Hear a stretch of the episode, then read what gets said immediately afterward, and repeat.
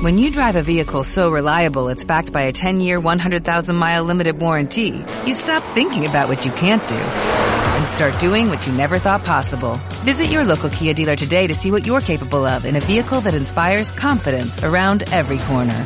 Kia, movement that inspires. Call 800-3334-KIA for details. Always drive safely. Limited inventory available. Warranties include 10-year 100,000-mile powertrain and 5-year 60,000-mile basic. Warranties are limited. See retailer for details.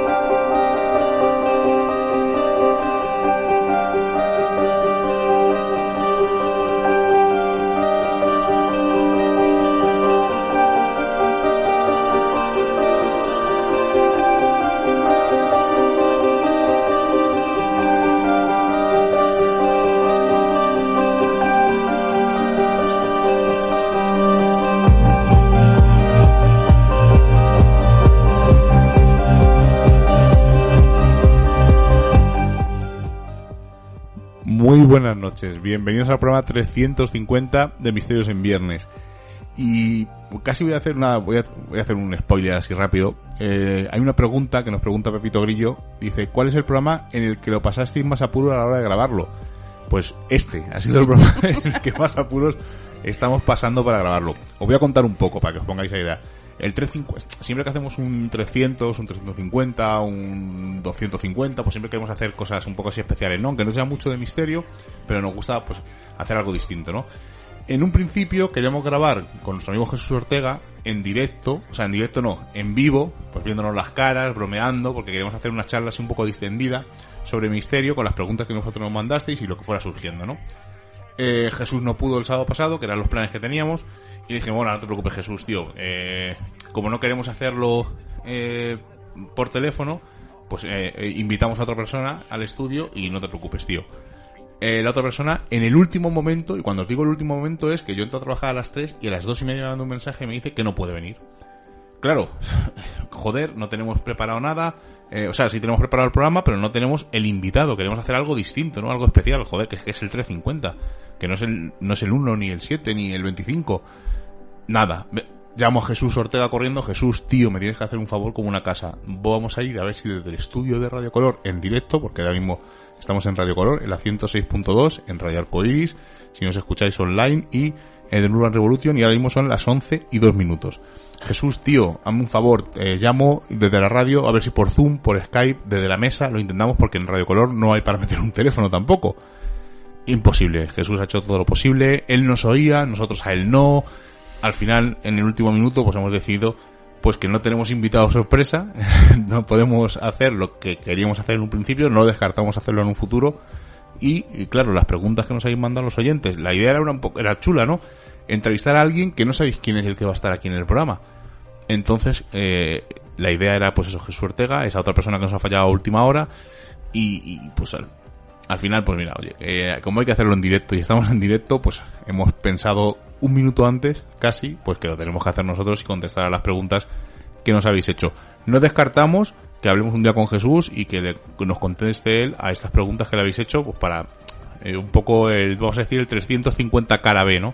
La idea original. Así que estamos en directo, vuelvo a repetirlo, son las 11 y 3 minutos y está con nosotros, pues Seila Gutiérrez. Seila, buenas noches. Muy buenas noches. Y como no, nuestro técnico en la sombra, Rubén Linares. Rubén, buenas noches. Muy buenas noches. Esta noche me vais a hacer hablar, ¿eh? Hoy te va a tocar hablar, Rubén. El papel un poco de Jesús te va a tocar. Sí, fíjate. Qué desastre, Miguel. Así que no, cuando no sale, pues no sale. Y Yo te he dicho esta tarde que a grandes males, grandes remedios. Además, le hemos dicho un poco por el Telegram y, y de verdad que daros las gracias porque no era la idea inicial, ni siquiera el plan B, así que va a tener que ser el plan C. Así que permitirnos, por lo menos, no, y pediros perdón porque estas preguntas que era para alguien especial, pues la tengamos que, que contestar nosotros. así que lo contestaremos a alguien menos especial, pero bueno.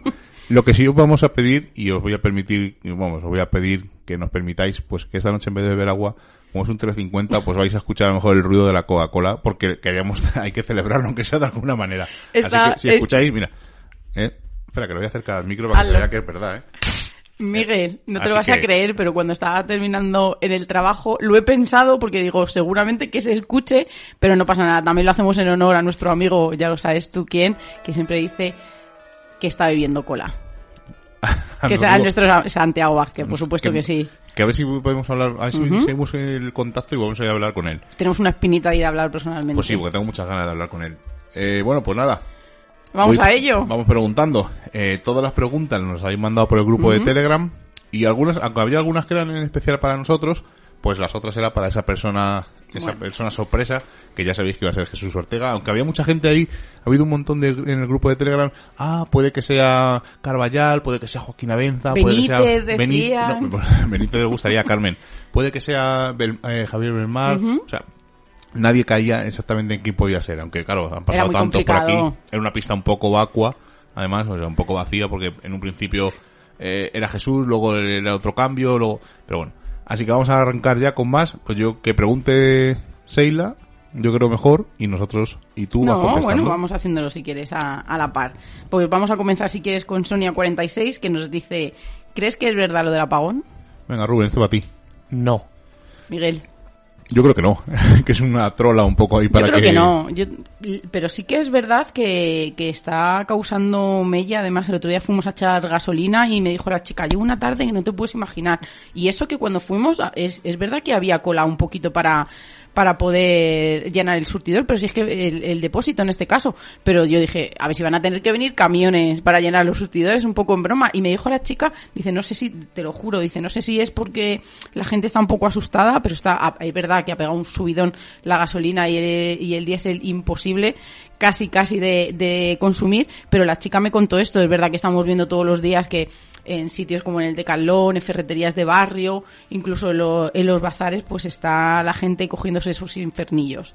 Yo voy a decir que yo en mis clases de instalaciones eléctricas y automáticas eh, ha llegado el miedo a nuestra clase, un compañero lo comentó el otro día y nos dijo nuestro profesor de, de energías renovables que no, que no puede haber un apagón, que simplemente lo que podría darnos algún tipo de problema es el gas, que Va- no es nuestro. Pero Efectivamente. ha habido, pero ha habido apagones a lo largo de la historia, en Los Ángeles, en algunas Ujú. provincias, o sea, pero son cosas puntuales. Claro. Pero ha habido apagones pero- pero de días y de- por- y, de, semanas, Pero eh, por ojo. problemas técnicos. Me imagino. no- Creo, no claro, porque más. yo tampoco entendía muy bien, el otro día lo hablábamos en el coche los tres, cuál era el motivo, porque sí que es verdad que cuando uno empieza a leer, o por lo menos nosotros que no estamos muy integrados dentro de, dentro de este mundo, ni dentro de este tema en, en especial, eh, lo de los apagones, pero sí que pone pues que debido a la pandemia es verdad que la gente había hecho un sobreuso, que quizá eh, esos cortes de gas también tendrían algo que ver, y he estado leyendo esta mañana un poquito más, y en, el, en la que el gobierno o otra institución, no me acuerdo cuál, había dicho que no nos preocupáramos, porque, a ver, podría haber microcortes, vamos a llamarlo. Si el gobierno dice que no nos preocupemos, es motivo de preocupación. no, porque eh, si pasara, estamos hablando que tenemos hidroeléctricas, tenemos todavía Tenemos solares, tenemos tenemos eólicas placas que en solares, España tenemos es centrales nucleares, incluso si fuera alargándose se reabrirían las minas de carbón, que es lo que he estado leyendo esta mañana. También es verdad que la gente decía, ya bueno, pero es que el agua eh, no está como debería, hay sequía, vamos a llamarlo un poco entre comillas, y quizá las hidroeléctricas no funcionarían bien. Es verdad que está planeado cerrarse eh, algunas de, las centrales nucleares que están previstas ¿no? Eh, dentro, de, dentro de estos años venideros, entonces, ¿qué haríamos? Pero bueno, yo creo que es un poco conspiración, pero que de una manera u otra al final nos llega, por lo menos a mí, porque es verdad que el otro día tuve un poco de insomnio y solo se me ocurrió pues hacer una lista de las cosas. Eh, velas, sí. Eh, linternas, sí. Y solo nos faltaba el infernillo, Miguel. Bueno, vamos a pasar a otra pregunta porque al final nos Sí. liamos con una solo. ¿Has tenido alguna experiencia paranormal traumática? Yo no, no he tenido nunca. No, yo creo que tampoco. ¿me- paranormal. Rubén? No. No, yo creo que anómala, sí, pero traumática ni, a- ni a- tampoco, ¿eh? Ni paranormal Por suerte, ¿eh? traumática, ni paranormal a secas. por suerte, porque es verdad que es un tema que, que trataremos en, en un futuro. ¿Qué pasa con esos casos no que, que hacen que la gente cambie de vida? ¿Quién te introdujo en el mundo del misterio? Yo voy a decir, yo, mi tío José y mi tía Luisita, que ellos eran unos amantes y me hicieron vivirlo de una manera totalmente apasionante. Rubén lo tiene fácil. Bastante sencillo, estáis hablando. A mí- eh, yo soy autodidacta. Mis, a, a mi padre le gusta un poco, pero yo... Es más espiritual, quizá. ¿no? Sí, bueno, yo, pero vamos, yo es autodidacta, no, no tiene nada que ver. Pero a mí me alucina cuando tu padre habla de Kardec, de los espíritus, de esa trascendencia. Oye, cada uno es verdad que hay que entender que son de otra generación, pero a mí me, me gusta mucho escucharle cuando, cuando habla de esos temas. Sí. Venga, sigue Seida, dale caña. José Manuel GR, que no sé cómo sigue o es que lo hemos acortado nosotros. Sí, es José Manuel GR. ¿Cree que, ¿Cree que es adecuado buscar una respuesta conjunta al fenómeno ovni o por el contrario debería de buscarse una respuesta individualizada para caso, para cada caso?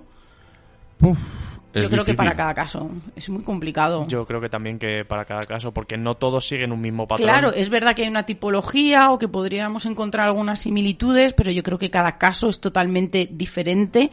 Eh, cada es- estado personal de la persona, perdón, en este caso también lo sería, el estado de sugestión, creencias, eh, el nivel de estrés que tenga en ese momento, como decía David el otro día, que es muy complicado, pero si está tomando alguna medicación.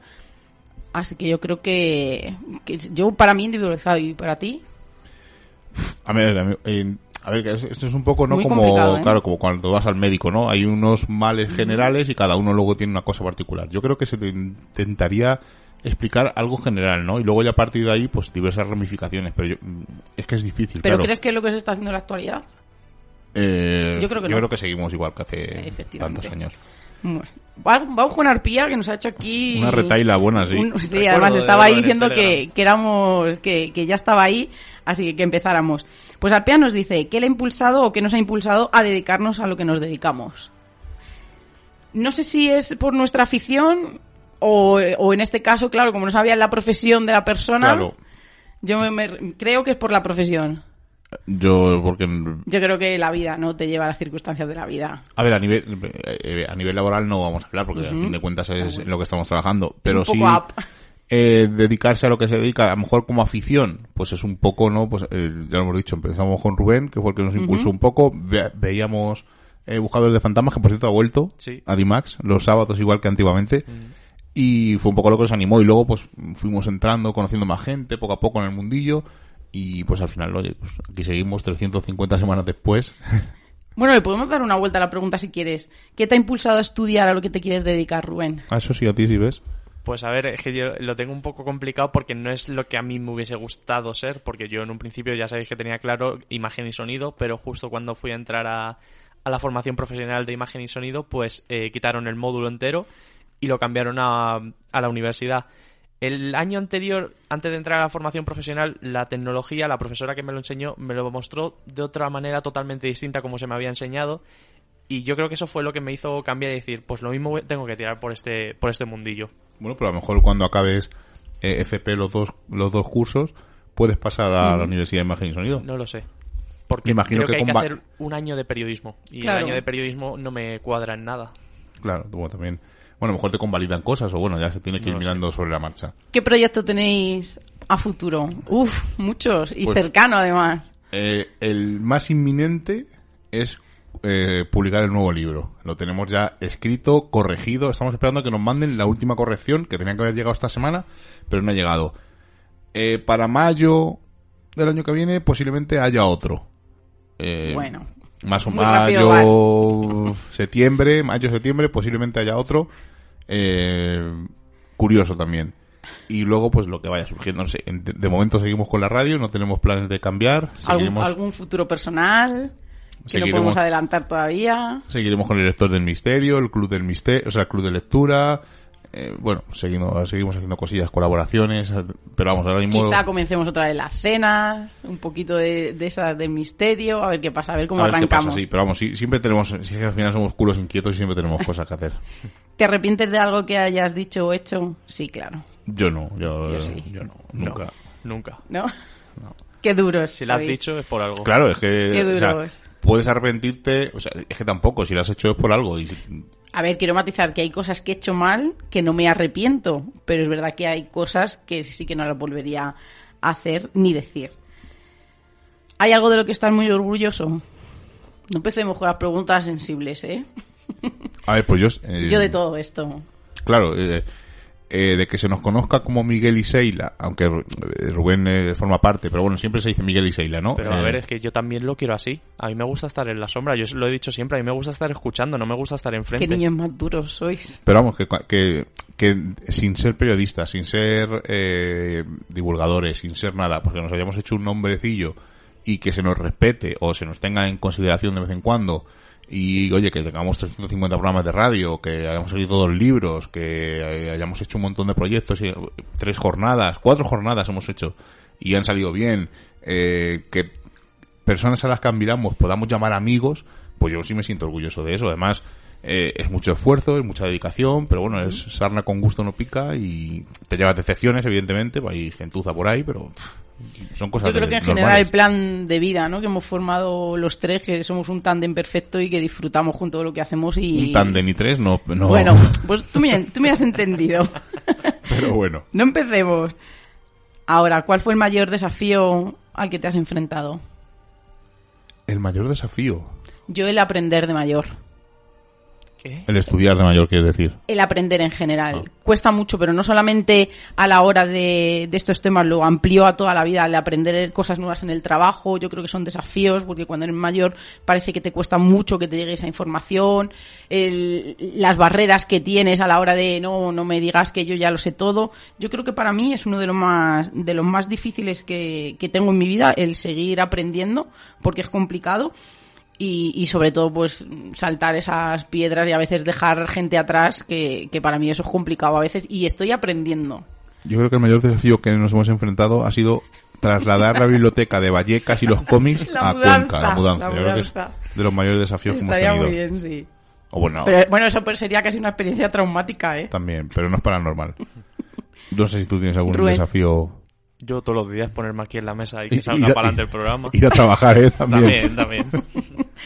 Una experiencia negativa a la que te has enfrentado Venga, como es una noche especial, voy a contar un rollo de estos, así que, que a veces sacamos ahí del... Eh, nosotros nos mudamos de Madrid a Cuenca porque conocimos a un chico, eh, lo hemos nombrado mil veces, yo no tengo, tengo problema ninguno en nombrarlo, pero no lo voy a decir porque Seila ya está haciendo aspavientos. y eh, quería empezar en el mundo del misterio, el chico este y tal, y pues oye, vimos que hicimos unas jornadas con él, vimos oye que la ciudad nos gustaba evidentemente, teníamos facilidades en el trabajo también y pues oye, ¿por qué no nos cambiamos a, hablamos con Rubén, oye, nos cambiamos a vivir a Cuenca, eh, es un paso grande de Madrid a Cuenca, eh, pero como teníamos todas las facilidades en el trabajo y tal, este chico nos iba, eh, nos íbamos a apoyar, íbamos a hacer una asociación para juntarnos, para hacer cosas y tal, y decidimos hacerlo. Eh, hacemos cosas con él, em, estuvimos pues, cosa de un año haciendo cosas con él, más o menos. Eh, hicimos la primera cena de, del misterio, hicimos luego las jornadas de Vallecas, luego hicimos Las de terceras jornadas de Cuenca y eh, estando aquí, o sea, estamos haciendo las jornadas, pues vino, vino Javier Arries, eh, Verónica Cano, vino Oscar Fábrega, Jesús Ortega estuvo de Jesús invitado, Ortega estuvo por aquí con nosotros, Jugando. nuestro amigo Rubén de Radio Color, ayudándonos con toda la ayudándonos con todo, conocimos a su chica Vanessa, vino Pierre Monteagudo también, vino... Verónica. Ya lo hemos Ah, dicho, eh, ay, el de Reediciones Anómalas, que no me acuerdo ahora mismo. Pablo Vergel. Pablo Vergel, perdóname, Pablo. pues, eh, bueno, un montón, vino Sonia, vino Isa, vino un montón de gente. la- Laura Fernando, vino de Raúl. Barranco, o sea, vino un montón de gente. Y, y pues, eh, eh, a última hora, eh, eh, la jornada fueron de un día, pues a última hora nos falla, ¿no? A Oye, que tengo que currar mañana por la mañana, no sé qué. Ya se enfadó porque hicimos el crossover con, con, con Jesús y con Oscar y se enfadó porque no habíamos invitado, pero claro, no le invitamos porque no cabíamos, es que no hay más. Ese programa también fue un desafío para mí, porque Jesús cogiendo el micrófono, otro hablando a kilómetros del micrófono. Fue caótico. esa sí que fue distendida Sí, sí, sí. Bueno, el caso, os sigo contando. Eh, eh, vamos a hacer la jornada por la mañana, nos falla a última hora que tengo que ir a currar. Bueno, pues venga, eh, ya tiramos para adelante, como sea, venga, da igual. Eh, viene a la hora de la comida, está allí y en vez de estar en las jornadas con nosotros, pues como que se pone a grabar unos vídeos para un canal que él tenía el de YouTube. Bueno, pues oye, tampoco pasa nada, ¿no? Ya no quiere subir, a mí me extrañó que no quisiera subir a hacerse la foto con nosotros, oye, que hemos hecho unas jornadas y tal. Y ya a última hora, cuando él puso la casa que tenía de la casa rural para todos los ponentes, pues nos vamos todos a dormir allí, pues después de hacer la ruta que hicimos, y él tampoco nos dice que tampoco se viene, que es que ha tenido una niña, que tal, no sé qué, digo, joder, que es que tenemos que estar con los ponentes. Y luego resulta después de dejarnos tirados 20 veces en ese mismo día, se enfada con nosotros porque todo el mundo decía que querían haber salido las jornadas de Miguel y Seila. si no estás ahí dando la cara, si no estás ahí con nosotros de pie, pues que quieres que la gente piense. Y no solo y, eso. noso- y nosotros le nombramos mil veces durante las jornadas. Y no solo eso, que cuando estás ahí, al menos hazte notar. No, no hacerte notar, sino sube al... presenta, Claro. o haz algo, no sé, claro, pero y al final eh, hemos perdido la amistad, de hecho, yo tampoco tengo ningún problema, pero eh, al final hemos sido nosotros los malos. Eh, No entiendo muy bien, ¿no? Pues oye, una cosa negativa, pues eh, os he contado aquí un rollaco bueno. Seila, Venga, vamos a pasar a la positiva. No, espe- ¿y tú no tienes negativo y tú, Rubén? ¿O no queréis? ¿Os Es parece no- con esa os No, parece no, bien? nos valía, nos valía. Una experiencia Bueno, positiva. Tengo que- otra, tengo otra. No, ¿Queréis otra? ver. La voy a contar muy rápida. Cuando nos vamos de Madrid a Cuenca, eh, el chico Es que, que hacía la radio con nosotros, eh, Johnny, a ese si le nombro no tengo ningún problema, no, bueno, ya tampoco, pero bueno, eh, eh, que era el técnico nuestro de sonido, cuando le decimos que nos vamos a vivir a Cuenca, se enfada con nosotros y nos dice que claro, que como tenemos nuevos amigos, le digo, oye, que es que estamos en Cuenca, que es que no estamos en Kanbanchu. ¿Y qué va a pasar con nosotros? Dijo. Y Claro. yo le dije, no va a pasar nada. O sea, o pues Vamos a seguir igual. Claro, un fin de semana no vendréis aquí a Cuenca, otro fin de semana vamos a Madrid, seguimos explorando, pues tan normal. Bueno, pues por cambiarnos de ciudad se enfadó con nosotros y dejó de hablarnos y hasta hoy. O sea, son cosas que- para que veáis que un poco eh, la cara A, ¿no? Pues oye, que bien, conocido mucha gente, y la cara B, ¿no? Incluso cuando presentamos el libro, el primer libro, Buscando el Miedo, las fotos son de Johnny. O sea, eran del grupo de exploradores, pero el fotógrafo oficial en ese momento era Johnny. Rubén era muy pequeño todavía y no estaba y no se dignó ni acercarse a la presentación del libro. O sea, son detalles feos que al final, pues oye, eh, hay más, ¿eh? hay muchos más negativos, pero vamos a dejarla porque si Pero no, yo siempre que te digo, pues que le den por culo. no, ¿qué Ah, más? No, no, no, sabes que no, eso no es mío. Di mi frase, ¿lo necesitas? No, no necesitamos Pues a nadie. Vamos Un- a ver, no necesitamos a nadie. Yo sí necesito a mucha necesito gente. a la ¿eh? gente, pero si la gente me da de lado por lo que sea, a lo mejor es, por, eh, a lo mejor es error mío, ojo, eh, que me porté mal o no me porté como ellos esperaban. Pues oye, tampoco voy a estar suplicando a Yo nadie. necesito a mucha gente, por eso digo Sí, que sí, yo- esas, esas experiencias negativas para mí serían el tener que dejar a gente en el camino que aunque me hayan hecho mucho daño, yo no las hubiera soltado nunca, pero bueno, hay que aprender. Una Todo experiencia positiva. Una experiencia positiva a la que a la que nos hemos enfrentado. Mira, una experiencia positiva. Pues ya que estamos hablando de Johnny, lo voy a decir. Eh, cuando nosotros empezamos, nosotros somos exploradores del misterio, bueno, seguimos siendo exploradores del misterio, y lo que hacíamos era, pues, eh, experimentación paranormal, vamos a los sitios, grabamos psicofonías, cuijas, etcétera, ¿no? Bueno, el que nos conoce sabe de lo que estamos hablando. Cuando nos salió la oportunidad, nos invitaron a un programa de radio, eh, Johnny vino con nosotros, fuimos Johnny y yo solos al principio, no sé si llegó a venir Rubén, Sí, creo que sí. vosotros. Eh, además, ¿te acuerdas que Johnny se vistió guapo? Sí, sí, sí. Sí. Digo, pero que vamos a la radio, chico, que no hay cámaras. A lo mejor ahora ya sí, era, un- era previsor, ¿eh? Claro. Pero porque se lo dijo Marga a su mujer, ponte sí. guapo para la radio. Bueno, pues el caso es que eh, vamos al programa de radio con el, el hombre este que salió tan mal. eh, decidimos hacer nosotros un programa de radio para que la gente estuviera a gusto, pues para pasárnoslo bien, pues, pues oye, pues, lo que hemos intentado de estos 350 programas. Y eh, Johnny me dice, oye, yo no me veo capaz de, de seguir contigo a este nivel. Entonces fíjate qué nivel, o sea, Y le dijimos, perdona. Y le dije, mira, Johnny, tío, Hombre. tú empezaste conmigo en esto y si tengo que, si tienes que venir conmigo para, le dije un ejemplo absurdo, para abrir puertas, tío, tú vendrás siempre conmigo. Correcto. Eh, luego él tomó la decisión de abandonarnos, o a lo mejor fue, puedo repetir, a lo mejor fue culpa mía, no lo sé. Y me apena, ¿no? Porque una cosa que, joder, pues que llevamos casi 14 años haciendo esto. Pero la radio en general ha sido una experiencia súper, súper sí, positiva. conocido un montón Desde de los gente. inicios, los nervios, hemos conocido un montón de gente. Escucha, y yo metería ahí también los congresos, porque Sí. el hacer un congreso es totalmente agotador, no te enteras de nada, no disfrutas, está disfrutando todo el mundo, menos, Menos tú. tú. pero al final es una, una experiencia muy, muy, muy positiva. Seguimos, chicos. caña. Esta no nos vale. ¿Cómo conociste a Misterios en Viernes? A pero mí- bueno. A mí me lo presentaron. Pero bueno, hubiera valido un poco como comenzamos. Vamos con Carmen. Está. Agárrate, Miguel. ¿Cuál es el libro de Benítez que más... o que menos, ¿no? Que menos. ¿A qué cree o a qué crees que se debe que el fenómeno paranormal, incluyendo ovnis, siga anclado en los testimonios y no avancen las respuestas? es fácil. Yo, yo, o sea, es Yo fa- creo que hay muchos intereses detrás. No. El problema es que cuando los periodistas, los investigadores o los experimentadores de campo llegamos al, a- al tarde. testimonio, o sea, llegamos tarde, nunca llegamos, nunca, es muy raro que nos suceda algo extraño. Y mira que lo buscamos. Entonces, claro, no podemos avanzar porque al final o sea, no podemos avanzar, entre comillas, porque al final te tienes que basar en el testimonio de esa persona. Eh, Ahora, lo doy la vuelta, ¿no?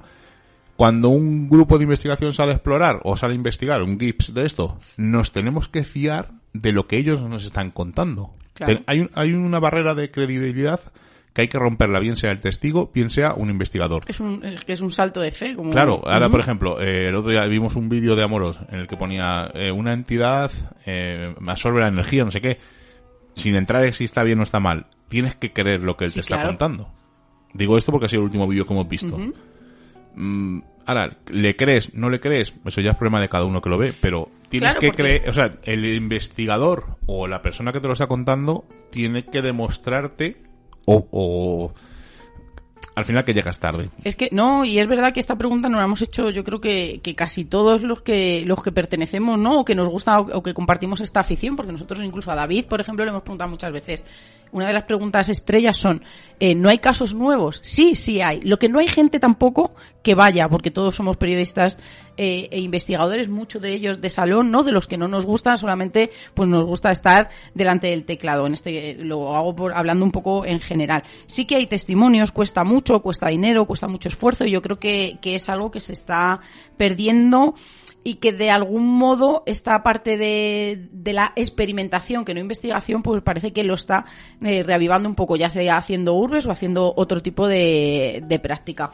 Pero sí que es verdad que también esos casos eh, viejos, vamos a decir, o más antiguos en los que hemos crecido, con los que hemos estado durante toda la vida, pues parece que, que tampoco no dejan que avancemos en, en actualizarlos. Entonces yo creo que ahí hay unas barreras y hay muchos intereses detrás que quedarían solo para un programa.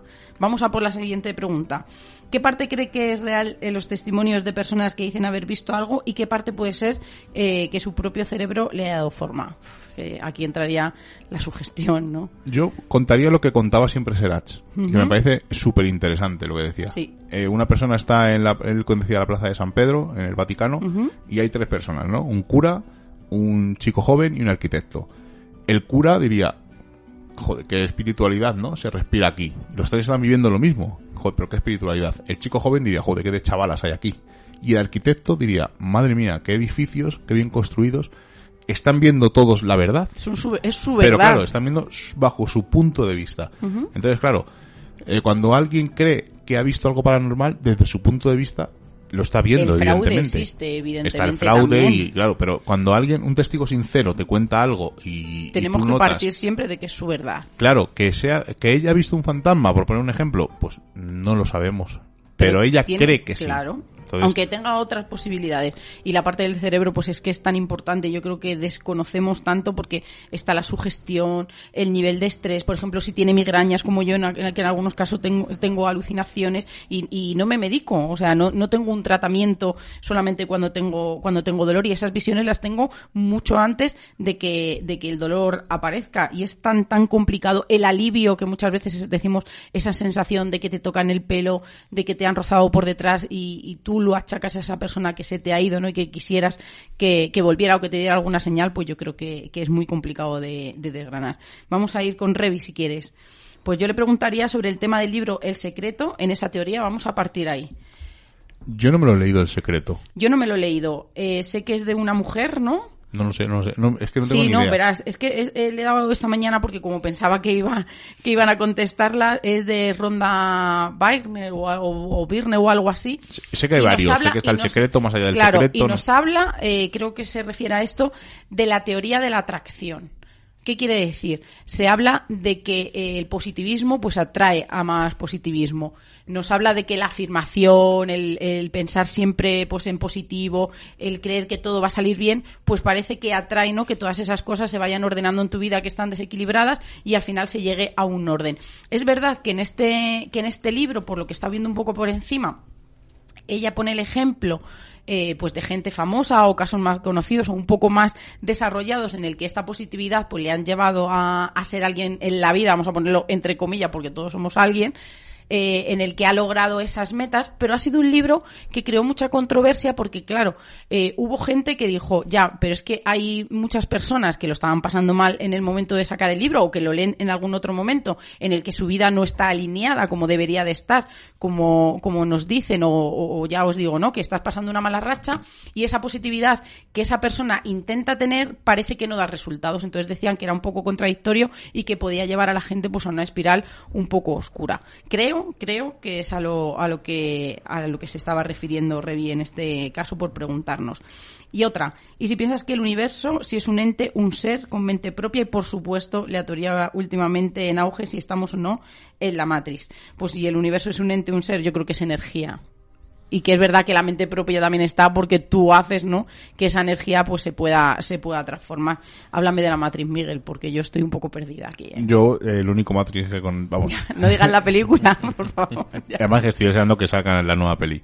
Bueno, pero ese es otro, es que vivimos, ¿no? Sí, pero en la un idea es esa, ¿no? Como Es- dirigido, ¿no? No, Por alguna manera. Que vivimos en una realidad virtual, que estamos en otro mundo y que es una especie de realidad virtual en la que vivimos.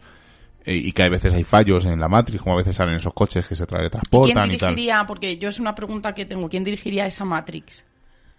Pues un- Una inteligencia artificial, se supone, ¿no? Claro, sí, superior. no, no. una. Inteligencia, una inteligencia artificial superior. Claro, como en Matrix. No, no, por eso os digo que yo es que en esto estoy todo un poco perdida. Yo es que el tema de la Matrix, como no me llama mucho la atención, o sea, sé que hay gente como Miguel Ángel Ruiz que lo domina y tal, y a lo mejor sería interesante hablar con él y que nos contara un poco qué es, pero mm, no es un tema que me atraiga mucho. eh, me atrae más la peli de Matrix, pero Vámonos con Sergio. Tu nivel de credulidad hacia los fenómenos anómalos en general. Cuéntanos, contéstame. No, no, que ahora vamos a la otra. Contéstame a esto. En general, ¿qué nivel de credulidad tienes? yo. Cero, ¿no? No, no. Yo creo en los No. fenómenos anómalos, si no, no haría esto, evidentemente. ¿Y tú, Rubén? Cada día creo menos. Pero no significa que me, no vaya. O sea, que vaya a dejar ¿Crees de menos o dudas más? Creo menos. O sea, dudo. A ver, creer menos significa dudar más en este ámbito. Pero no significa que vaya a dejar de dedicarme a esto. Porque es algo que me apasiona. O sea, aunque yo no crea, voy a seguir dedicándome a esto. Porque lo mismo, llega un día en el que me doy con un canto en los dientes y digo. ¿Era verdad? Claro, pero yo un día eh, exponía a Jesús, yo creo que, que fue el día este que tuvimos la tertulia distendida, que él decía, o no, en el del futuro o algo así, que todos los casos y todas estas incógnitas se nos habían resuelto. ¿Qué pasaría? Y yo diría, nada, yo creo que me seguiría gustando igual. Sí, porque habría más. Seguro. Claro, porque sería una ciencia. Se, Sí, bueno, podría- pero- se pero- podrían llevar unos, una serie de parámetros. Pero la pregunta era Ya, si ¿ha aumentado, ha disminuido o se ha mantenido igual? Yo creo que sigue igual. Porque yo, a ver, yo, como diría Malder, quiero creer, ¿no? Evidentemente. Eh, luego ocurre por lo que ocurre, ¿no? Que vas a los sitios y sabes que no va a pasar nada. Eh, luego la gente me dice, no, es que eres tú. Que Claro, que-". pero yo, y yo muchas veces te digo, ¿pero por qué saber que no va a pasar nada? No sabemos. Porque Vamos, llevamos 14 años y nunca pasa nada. ya, y si pasa como cuando dice Fede, ¿y si hoy sí? Pues ojalá. Pero Fede es igual que piensa al final casi, Claro. casi igual que yo, que al final nunca pasa nada. O sea, lo chulo es pues e- indagar el por qué, por qué la gente piensa que hay un fantasma, por qué no sé qué, pero Vale, y entonces esas tardes que vamos en el coche de camino al lugar, porque hay veces que me dices, noto que va a pasar algo. sí, pero porque más que notar es, es, es el ojalá. ¿No? Y si se nos y si se nos aparece la niña de la curva, ya estás creyendo en la niña de la curva, si no no dirías Sí, claro, eso. pero eso es un poco creencia, es como... Eso, al final son creencias, claro, o un yeti, o, o sea, me gustaría que apareciera algo. Yo creo que creo más, pero también dudo más. Entonces al final es un equilibrio ahí un poco un poco extraño, pero que también lo hace más interesante. ¿Qué es lo que más ha cambiado en tu visión de lo paranormal desde que empezaste, de- desde que te empezó a interesar hasta ahora? Pues yo creo que antes nos valía todo, ¿no? Claro, y ahora ya pues eres más selectivo. O sea, no es que te valía todo, te creías todo, ¿no? Cuando salía, eh, por poner un ejemplo, Iker Jiménez o algo contando, oye, en la casa de Vallecas pasa esto, pues tú, pues ostras, es que en Vallecas pasa esto, que es que está a, a 500 metros de mi casa. Y claro, pues oye, sí, tienes razón, pero cuando empiezas a indagar, o sea, la primera vez que yo lo recuerdo perfectamente, tenía 18 años, la primera vez que fui a la barranca. Fui con mis primos y con dos amigos del, del curro. O sea, fui con tantísimo miedo porque decían que allí se aparecía una dama de blanco. O sea, no podéis imaginar el miedo que pasé yo esa noche. Eh, luego encima se- escuchó una, pu- una puerta que se cerró de golpe, no había aire, perdimos una careta que llevábamos, o sea, No, por no, sí. una careta, una careta era. O sea, una serie de, de cosas que, que, que si hubiéramos cedido a la tensión, nos hubiéramos ido allí corriendo y habíamos pasado allí de todo, pero luego con los años hemos, se- o sea, sigo teniendo el gusanillo de cuando entro a los sitios, evidentemente. Pero bueno, cambiaste el miedo cuando por el fuimos interés, el otro día, está muy bien. cuando fuimos el otro día con, con Omega y con los chicos de Consuegra, pues siempre vas con la cosilla, ¿no? De, oye, ojalá esta noche, además íbamos allí con varios medios, o sea, pues son experimentos curiosos que hacemos y, y, oye, ojalá esta noche, pero al final, pues como casi todas las noches, hubo un momento que nos pasó algo chulo de que se oía una voz de una mujer hablar, ¿te acuerdas, Rubén? Sí. Pero creo que era el eco de uno de los que estaba hablando al final, porque cuando se callaba él, desaparecía esa voz, entonces, pero era curioso, pensábamos que había alguien fuera incluso. Incluso salimos los dos Sí, corriendo. claro. En cuanto nos dimos cuenta de que estábamos escuchando algo los dos raro, salimos corriendo de aquel lugar para ver qué estaba ocurriendo fuera, porque la voz se escuchaba fuera. Claro, pero al final no había nada, no. No, había dos gatos que podrían haber Podría sido también. también, claro. Entrar. Yo me decanto todo es más eso, por el eco. Entraría la posibilidad. Yo creo que lo que aprendimos y lo que ha cambiado es que nuestro abanico de posibilidades eh, se ha abierto muchísimo y esas posibilidades han ido creciendo cada vez, cada vez más, pues a lo que vas leyendo, vas aprendiendo pues cómo funciona un poco el sonido, que nunca vamos a llegar a entenderlo, y sobre todo, pues como digo, ¿no? Esas razones por lo que puede estar causando pues ese fenómeno anómalo. Y sobre todo, que pusimos posible a todos esos términos que antes no lo poníamos. Psicofonía, fenómeno paranormal, Fantasma. fantasma. Yo creo que, que eso es la clave, ¿no? El poner ese posible delante de muchos de los términos. Seguimos. Sí, claro. ¿Qué temas son los que te despiertan más? Primero más. Interés dentro del mundo del misterio. Yo. Yo creo la- que estamos de acuerdo. La bueno, psicofonía, los fantasmas y el espiritismo. yo entraría en apariciones marianas y todo lo que tiene que ver con esa arqueología bíblica que a mí me llama muchísimo y sobre y los exorcismos, toda la parte del maligno en general me, me llama mucho la atención. A mí el ocultismo en la época nazi. Es bueno, y yo los me- asesinos en serie que también. me llama- Bueno, y los objetos de poder también siempre me han llamado muchísimo la atención. Yo es que en general toda la parte de psicología, lo que hay dentro de la mente me, me llama mucho la atención. Y los viajes en el tiempo. Y los viajes en el tiempo, claro. ¿Y los que menos? Los ovnis. Sí. Pues fíjate, yo, yo todo lo que tiene que ver con el espacio. Mm, No, Ah, yo- no, o- no de astronomía, sino, pero todas, mm, todo lo que tiene que ver así con el espacio, no es que no me llame la atención, sino que es un tema en el que nunca he ahondado, porque por ejemplo en astronomía, cuando hemos ido a Dragacete en este caso, cuando fuimos a, cuando vi la, la imagen del sol, o cuando vi la primera, en una alerta ovni la imagen de la luna, que nunca la había visto con un telescopio, me quedé, ¿no? Anonadada y, y- y- y mi cabeza pues empezó a dar vueltas. Pero sí que es verdad que todos los temas del espacio son los que quizá los que menos, y ovnis, mm, no lo sé. Yo, ovnis, humanoides, sí me mola. Pero sí, ovnis. ¿ves? Mm, Quizá a lo mejor no es que no nos guste tanto o que no hemos ahondado en, en el tema. Vamos a Pepito Grillo, que el hombre sí que no lo había hecho para nosotros, pero bueno. ¿Cuál es el programa que recordáis con más cariño? Yo, el que entrevistamos a Coche, el, el superviviente de los Andes. Miguel, dilo, anda tú, Alaska. No, no. no. ¿Cuál? Ah, mira. Rubén.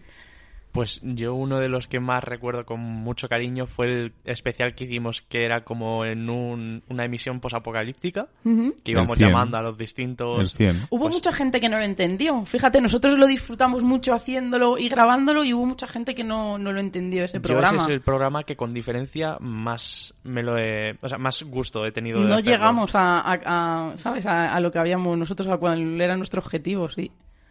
¿Y tú, Miguelón? Yo, muchos. o sea, y digo muchos y voy a decir bueno, porque, es que es muy difícil, claro. Por ejemplo, el que hicimos, el- le recuerdo, el que hicimos con Pablo Moreiras, que hacía muchísimo tiempo que no pisaba la radio y vino con nosotros, estuvo allí. Eh, eso me lo pasé muy bien. el de El- testimonios, que sí. le costó un montón de gente el primero que hicimos de testimonios, El de donde conocimos a testimonios. Pepa, a Carmen, nos costó muchísimo. el primero que hicimos con Jesús Ortega, el primero que hicimos con David Cuevas, Y con Arries, el primero que hicimos que le con buscamos y que le fuimos a buscar a Tocha. Fue además el camino impresionante, el programa y la vuelta. el crossover que hicimos aquí en Radio Color, que lo hemos nombrado antes, el homenaje que le hicimos a Rubén, al pequeño explorador, Sí. porque habló gente que nunca había hablado en la sí, radio, o sea, y eso nos costó y Yo le dije- metería, yo metería también el de Rafa Cabello. el que te iba a decirlo ahora, el que hablamos con Rafa Cabello, el que hablamos con Antonio Martínez Perilla, que también nos costó mucho que viniera aquí a la radio, el que hablamos, la- el programa que vino Marcus en directo a Radio Colo- a Radio Vallecas cuando estábamos allí, el del Diablo, el 66, con, Con Ricardo, Ricardo. que pasamos muy muy bien, además eh, poníamos la música de, de, de Miguel Bosé, eh, cuando cantaba Don Diablo, que lo poníamos de vez en cuando, cuando... O sea, ha habido muchos programas que le guardo mucho, mucho, mucho cariño. Como diría la mamá, ¿no? Que dedo te cortas. Claro, al final, eh, uno, si tuviera que elegir uno, no lo sabría. Es que he disfrutado con muchos. Yo eh, también, pero el más emotivo o con el que yo creo que yo por eso he elegido el de coche en este caso. Nunca pensé que iba a hablar con un superviviente de los Andes. A ver, y luego pues entrevistar a Alaska, hablar con Lorenzo, eh, hablar con Sánchez Oro cuando sacó el libro de Opars.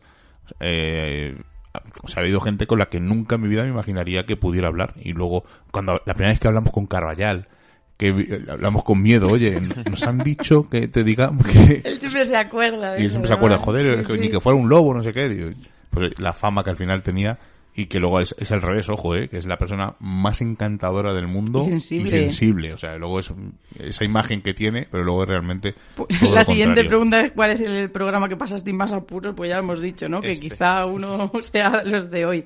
¿Y qué significado tiene la balanza que da portada a vuestro podcast y también a este grupo? Quizá el equilibrio entre el bien y el mal es la justicia, queríamos ser justos. Claro, la idea del, de la balanza era, pues eso, que, que eh, queríamos ser justos, que, que nos, que, o sea, que, y queríamos dar la oportunidad tanto a, a gente súper importante, bueno, que no es darle la oportunidad, sino que la oportunidad lo dan ellos a nosotros de poder charlar con ellos, pero también de gente que estaba empezando, ¿no? También hemos tenido aquí a Serón, hemos tenido a Omega 4 un montón de veces, eh, hemos tenido a Luis Merino, a Álvaro Martín cuando se quedó sin programas, o sea, al final hemos tenido un montón de gente y, y cuando nos han llamado nosotros siempre hemos dicho que sí, o sea, no rara vez decimos que no a nadie porque no somos nadie para decir que no. Entonces, lo que queríamos era pues eso, que fuera algo justo, que fuera eh, algo equilibrado también, un poco Que nadie se sintiera mal como Claro, nos que- ocurría a nosotros. Claro, que la gente pues que viniera a la radio que disfrutara y que, oye, que si hay que decirles que vengan otra vez, pues que dijeran, oye, que sí, encantados. Entonces al final era un poco pues esa la idea. Manu dice, ¿cómo empezasteis en todo esto del misterio y cómo surgió? Pues individualmente, yo lo he, lo he contado alguna vez y lo he dicho al principio, yo con mi tío Josete y mi tía Luisita, mi tío era un, un devorador de libros, de revistas, de documentales, de, de todo lo que salía del mundo del misterio y yo aprendí de él que no era un tabú, que era algo que estaba con nosotros, que había que vivir con ello y que hay gente que le gusta, hay gente que no, hay gente que dice, como nos dicen, que, es que a mí eso me da miedo o, o le tengo mucho respeto. Entonces él me enseñó, yo creo que a tratar estos temas con, con mucho respeto, sin, sin perder ese ápice de, de emoción. Y la tía Luisita, pues ella era una persona especial y que convivía con, con esa forma de ver el mundo que solamente ella lo podía vivir, pero lo transmitía de una manera tan natural y de, y de una forma que, que nos hizo, yo creo que a, que a todos los que estábamos alrededor, pues amar el, el misterio, la otra vida, sobre todo ese más allá, pues de una manera que quizás si no la hubiéramos tenido a ella, pues nunca lo hubiéramos hecho. ¿Tú, Rubén? ¿O Ujú. está un poco, casi casi es por nosotros, no? Sí, yo Bueno. creo que no... Yo, os voy a- eh, ya que es una noche especial, os voy a contar dos cosas que nunca he contado a nadie. Bueno, una sí la sabe Seila y la otra no sé si incluso si la llegan a saber. Eh, yo muy pequeño, que tendría ocho años o, o no recuerdo exactamente. Bueno, pues mi madre es de Huelva y viajamos a ver eh, la, la Virgen del Rocío, creo que es la que está allí. Y estuvimos allí en, además es que recuerdo que la calle era de arena, o sea, yo era muy pequeño. Y yo, o sea, y desde entonces no entro a, los, a las iglesias. Entonces yo entré, eh, me senté en un banco yo allí solo, mi madre estaba allí, pues, no es que ni recuerdo lo que estaba haciendo mi madre. Entonces yo me senté en un banco y me puse a mirar y digo, y noté que alguien me hablaba. O sea, no que me hablaba al oído, sino que me hablaban en- dentro. O sea, yo notaba que alguien me estaba hablando. Y me decía, Miguel Ángel, tienes que ser bueno. Y yo decía, y yo claro, digo, "Ah, me lo estoy imaginando. Y yo decía, pues si es que yo soy bueno. Y dice, no, no, tienes que ser bueno. Porque eh, no recuerdo qué más me contó. Entonces yo me asusté y le dije, mamá, que esta señora me está, me está hablando la Virgen. Y me- mi madre me dijo, anda niño, no sé qué. Y que, sí, que sí, que me está diciendo que sea bueno. Y dice, pues, pues si te lo dice la Virgen será por algo. Y yo, y os juro que, que me está, o sea, que era una voz muy dulce y me estaba hablando. Y esto yo creo que, no sé si, yo creo que si Sheila sí lo sabe. ¿El qué? Y yo creo que lo has contado aquí en alguna ocasión. ¿Lo de la Virgen? Ajá. No, en, en micro yo creo que nunca. Y esto que voy a contar, no sé si Seila lo sabe, Rubén creo que no lo sabe, pero Seila creo que sí. Eh, mi abuela falleció el día que yo cumplía 17 años. Eh, además, murió a la hora que yo nací. O sea, yo nací el 16 de marzo a las 12 de la mañana y mi abuela falleció 17 años después el 16 de marzo a las 12 de la mañana. Eh, no había móviles como en esta época, entonces nosotros hablamos con ella por la mañana, eh, como era mi cumpleaños, pues quería ir a comer con ella. Entonces, eh, nosotros en lo que nos fuimos, salimos de casa y fuimos al barrio del Pilar, al Hospital de la Paz, pues transcurriría, bueno, paramos en un supermercado porque queríamos comprarnos, estaba de moda eh, Andrea Gassi, que era un tenista, que tenía un, eh, su signo característico era un pañuelo. Entonces yo quería ponerme un pañuelo también.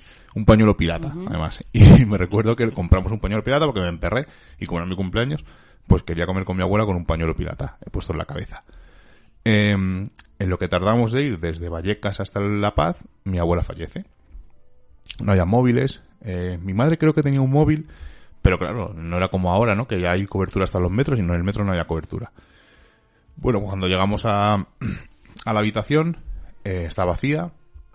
Además había quedado mi padrino, porque mi madre se había quedado esa noche con él, con ella, perdón, y estaba mi padrino. Entonces, eh, cuando llegamos la habitación está vacía, nos acercamos al control de enfermerías y le preguntamos que, que dónde está mi abuela. Y mi abuela, o sea, la mujer que está allí, además me acuerdo, una enfermera vieja, pero vieja que tendría Dios. 200 años. ¿Eh? Mayor. No. Vieja la ropa, por favor. Y además, muy secamente y muy desagradablemente, se giró y dijo, ha fallecido. Pues mi madre se derrumbó. No, puede- no puede ser, es un error, a ver si está en otro sitio. No, no, no, esta más está en el tanatorio, está abajo en el tanatorio, en la sala tal.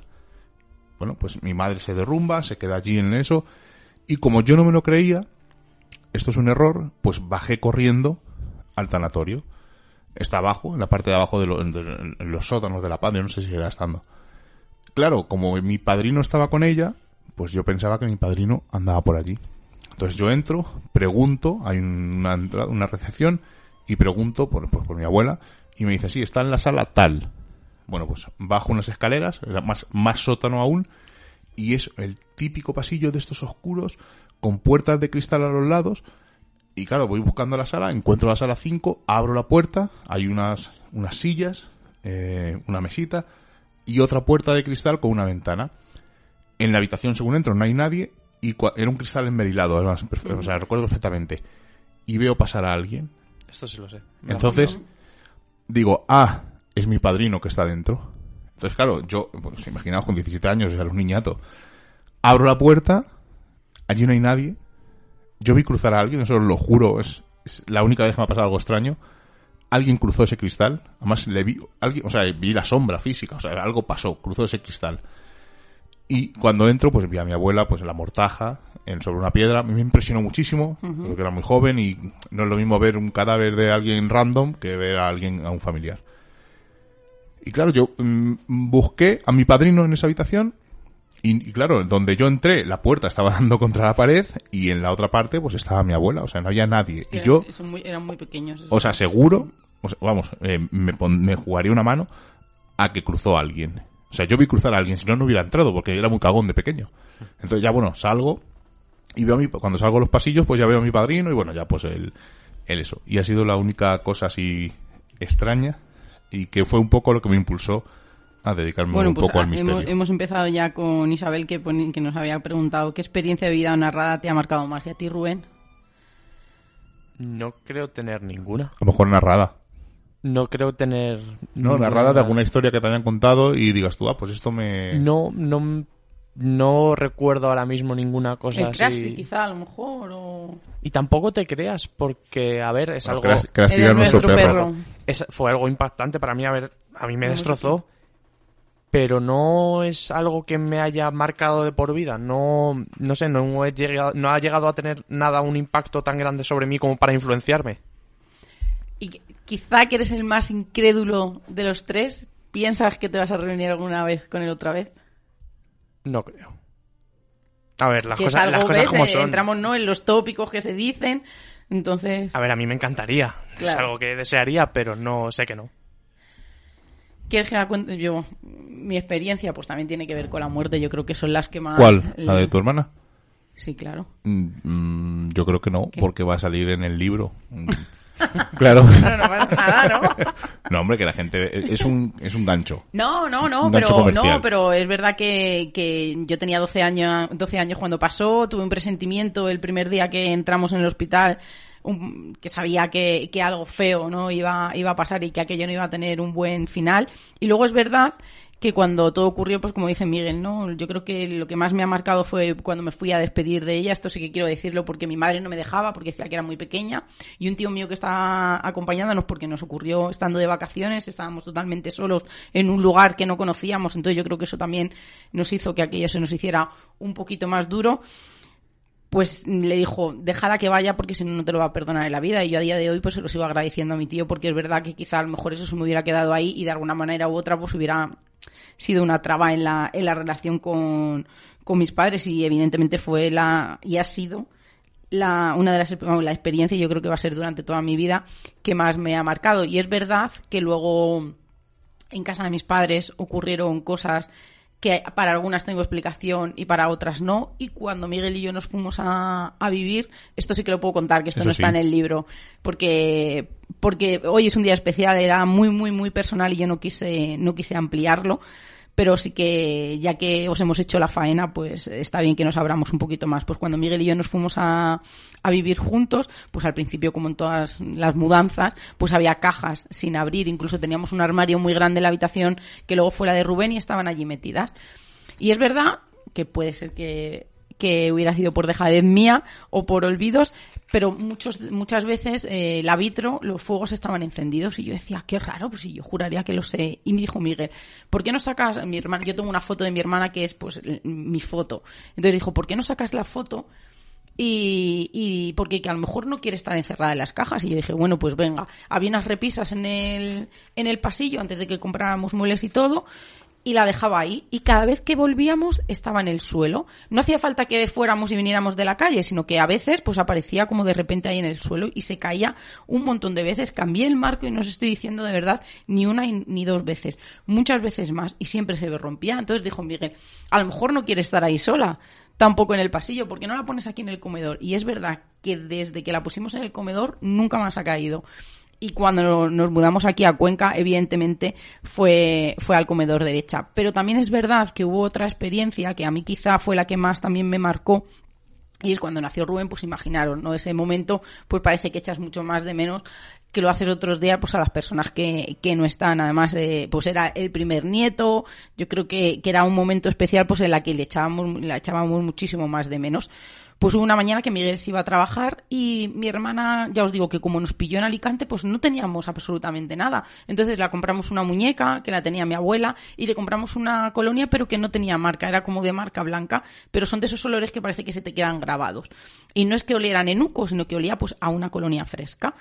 Entonces, una mañana en la que Miguel se, se estaba preparando, creo, para ir a trabajar, y Rubén estaba justo debajo, porque era verano, de donde la ventanita para que le empezara a entrar un poquito el aire y no tuviera calor, yo noté ese, ese olor, ese aroma, entonces me puse a llorar inmediatamente. Entonces vino Miguel y me dijo, ¿qué te pasa? Y le dije, he olido la colonia de mi hermana.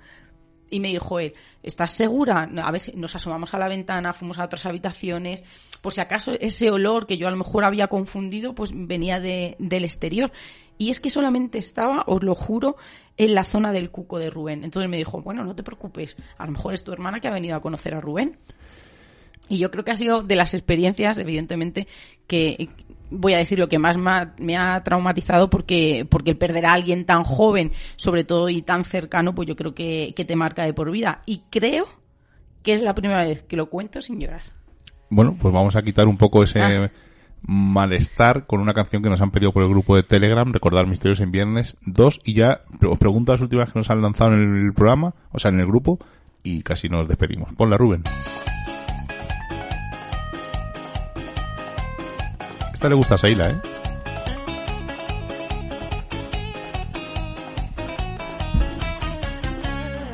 Toxicidad fuera, mala vibra fuera. Me llamas gordo, te doy la mano. Toxicidad fuera, mala vibra fuera. Bueno, pues va a quitar mala vibra, como dice nuestro amigo. Yo le llamo eBay, como la página web, no me, no me sale Sí. bien el otro. Ibai, ¿no? Es Ibai, Ibai. Eh, Ibai Llanos, ¿no? Creo sí, que es. Sí. Bueno, eh, estas son para Rubén y para mí, yo creo. ¿Cuál es el claro. videojuego que más te ha asustado, Rubén? ¿Qué más me ha asustado? Uf, lo tendría... Yo que la haya jugado no, pero viendo Silent Hill. ¿Mm? lo tendría difícil, pero yo creo, o sea, no lo, no lo he jugado y tengo unas ganas de que salga el remake para quitarme el miedo Dead Space. Me daba Space. pánico verte jugar. Eh, Un amigo mío, que se llama, Miguel, como yo, Miguel Ángel, un camionero de Ramás, eh, al que le mando un saludo. Joven Eh, Padawan. el joven Padawan le daba mazo de miedo también. Yo el, el videojuego que más miedo me daba era el Alone in the Dark, el primero, pero porque era un salto del 2D al 3D, el sonido, me daba mucho miedo. Y el último videojuego que habéis jugado, yo estoy jugando el House of Ashes, el de la colección esta de Manos Medan y tal. ¿Y tú, Yo, Rubén? yo estoy con The Binding of Isaac, con la actualización que ha salido hace bien poco, con el Repentance, que estoy disfrutándola como, como un enano. Este es para Seila. ¿Dejarías la radio por saltar a la televisión? No. no, no, no tendría por qué dejarlo, ¿no? Si surgiera esa oportunidad que... Se compaginaría, yo se creo, puede ¿no? compaginar. Es que para mí esto no es un horror ni es una obligación. Dijimos, y además lo tenemos yo creo que los tres claro, que el día que sea una obligación para alguno, lo dejábamos. Así que yo creo que, que sacaría algunos ratitos porque de verdad son, son únicos. Yo creo que es el respiro de la semana. Hoy ha sido una tarde de locos, hemos estado, pues de esas tardes que, que quieres salir y solamente de pensar lo que teníamos que hacer, pues parece que se hace todo más liviano. Y ya con esto, pues no hay más preguntas. Ya finalizamos. No sé si tú quieres preguntar algo. No, te veo ahí un quiero, poco. quiero, hoy es el 350 y quiero pedir permiso a todas esas personas que nos han mandado las preguntas de verdad y a la gente que nos está escuchando. Y pero a la que- gente que nos ha dado ánimos en el grupo Por de Telegram, supuesto, porque estamos por un poco. eh, Estamos muy agobiados, hemos pasado una mala tarde. Sí, sido una- Y quiero dar gracias a Jesús, eh, de nuevo otra vez, porque ha estado el chico hasta el último minuto intentando conectar. O sea, darle las gracias porque eh, es, mm, no voy a decir de las pocas, porque hay mucha gente chula en el misterio, pero es una de las personas a la que le pides algo y si puede dejar lo que está haciendo por hacerlo, lo hace. Así que yo siempre, eh, es mucho más joven que yo, siempre le, he- le he admirado desde que le conocí y puedo decir que yo le considero un amigo, creo que él a mí también, eh, nos contamos muchas cosas por ahí de vez en cuando y es un tío mm, de puta madre. Yo siempre lo... Y bueno, y a todos los del grupo de Telegram, pues os dar las gracias por animarnos, porque ha sido una tarde un poco jodida. poco rara, sí. Cuando tienes todo preparado y de repente se te cae en el último minuto, pues es un poco, pero bueno. No, y decir que ha sido un regalo para nosotros que nos hayáis mandado, como no eran para nosotros, pero lo hemos hecho nuestra, y que es un honor siempre teneros ahí detrás y que esto nos hace seguir adelante. Pero Miguel, permíteme que hoy este, este programa también se lo dediquemos a Conchi, a Cachorro y a Ali, que han pasado una semana jodida, que han tenido un susto muy, muy, muy, muy gordo. Así que, y que recuerden que la familia no es solo de sangre. Esto es así un poco al final, un poco eh, eh, un, programa de, un, un programa de preguntas y respuestas, un poco ahí en línea de otros Pero bueno, ha sido programas. muy personal también. Sí, ha sido un Entonces, poco más... Por eso quería pedir perdón y, y que nos, por favor, que nos concedierais este minuto y decir que este programa va para ellos.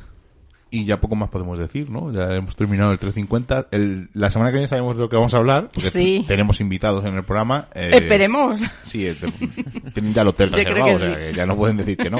Además estarán en directo en el Sí. estudio y son gente a la que tenemos mucho cariño y vamos a pasar un rato, una tertulia más Va paranormal. a ser muy curioso porque tenemos muchas ideas y tenemos muchas opiniones encontradas. No, y, y, y algunas cada vez son más parecidas a las mías. Uh, sí. O sea que no quiero decir nada. Así que yo creo que con esto ya, sin más, pues es, un Mil programa gracias, distinto. sí. Y mil gracias. eh, permitirnos eso, porque los 3-5, los números así redondos, hagamos un poco más el payasete y, y hablemos menos de misterio, aunque creo que ha habido varios temas de misterio. Y nada, pues eh, daros las gracias. Y yo os pregunto así muy rápido lo último.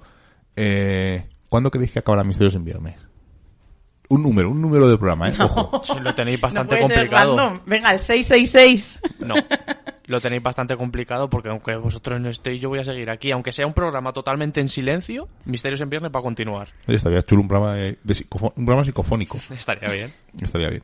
Bueno, chicos, nos marchamos. La semana que viene, 3.51, estaremos en directo otra vez eh, con un grupo de amigos que no develaremos, eh, aunque posiblemente lo digan ellos antes por redes. Pero bueno, es una sorpresa que queremos dar. Seila, Rubén, muchas gracias por 350 programas de Misterios A en ti Viernes. siempre. Y, oye, que esperemos que otros, por lo menos 35, ¿no? Bueno, no 350 porque no Venga. mucho, pero Con que lleguemos al siguiente. Random, Sí. ¿eh? Total. con llegar al siguiente... Fíjate, pero siempre dice números impares. Cuando tiene que elegir, siempre impares. Curioso. Porque te rima fácil. Venga. Hasta la semana que viene. Hasta la semana que viene. Como ya hemos pasado el umbral mágico de la medianoche y nos reclama el misterio, nos ocultamos nuevamente en nuestras guaridas a seguir con nuestra vida mundana. Y la próxima semana nos volveremos a encontrar con nuevos temas del misterio, los cuales no revelaremos en su totalidad, porque recordad, estáis escuchando en Radio Color, en Radio Coiris y en Urban Revolución, Misterios en Viernes. Hasta la semana que viene.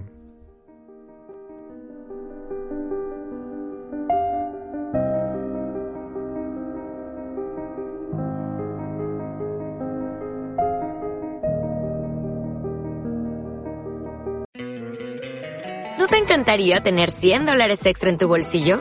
Haz que un experto bilingüe de TurboTax declare tus impuestos para el 31 de marzo y obtén 100 dólares de vuelta al instante. Porque no importa cuáles hayan sido tus logros del año pasado, TurboTax hace que cuenten. Obtén 100 dólares de vuelta y tus impuestos con 100% de precisión. Solo con Intuit TurboTax. Debes declarar para el 31 de marzo. Crédito solo aplicable al costo de la presentación federal con TurboTax Full Service. Oferta sujeta a cambios o cancelación en cualquier momento.